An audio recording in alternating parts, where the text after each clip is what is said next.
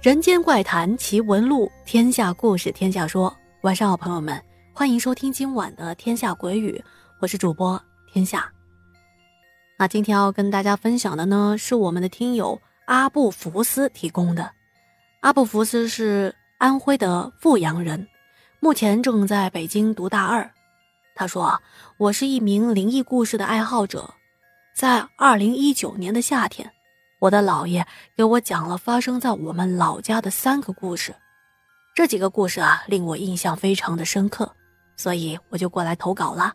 首先啊感谢阿布福斯的投稿啊，那现在天下就把这三个精彩的故事分享给有着相同爱好的您啦。那么先来说这第一个故事啊，我姥爷说这是五十年代发生的事情。据说是真实的啊，但已经无从考证了。我们就只是把它当做一个故事来讲。大家如果有地图，可以查一下，在青阜线上，也就是青龙山到阜阳的铁路啊，有一个很小的站，叫做龙山站。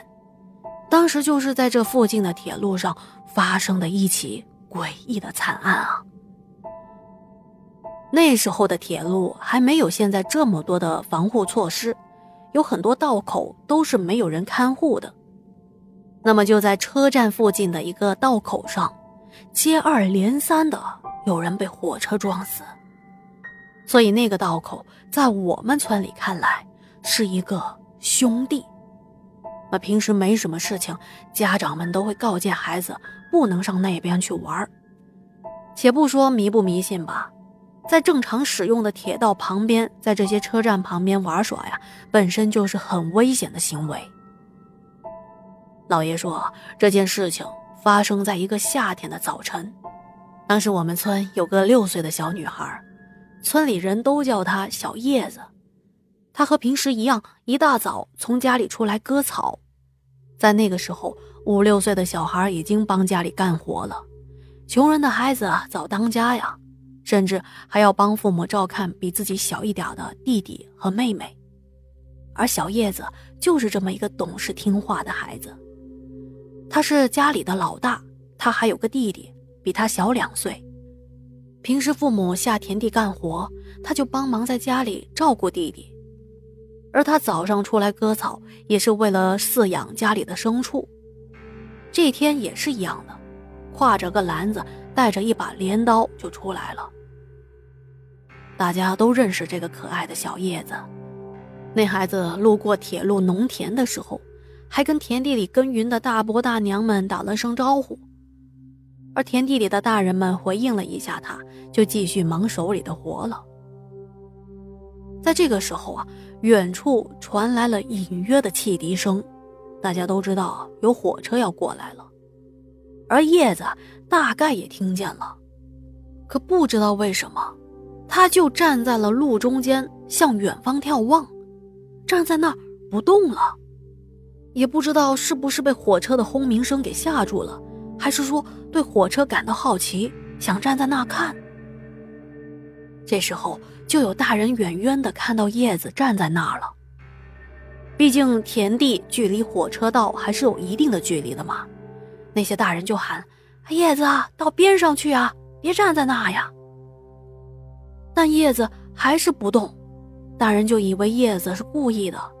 这么机灵的叶子，估计一会儿自己就会从火车道上下来了，因为火车还远着呢嘛，也没太去留意它。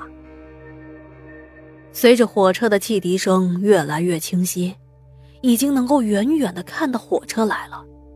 这时候，大人们就有点着急了，就纷纷的停下手里的活，喊道：“叶子！”快躲开啊！而叶子好像才反应过来一样，开始往铁道的边上跑。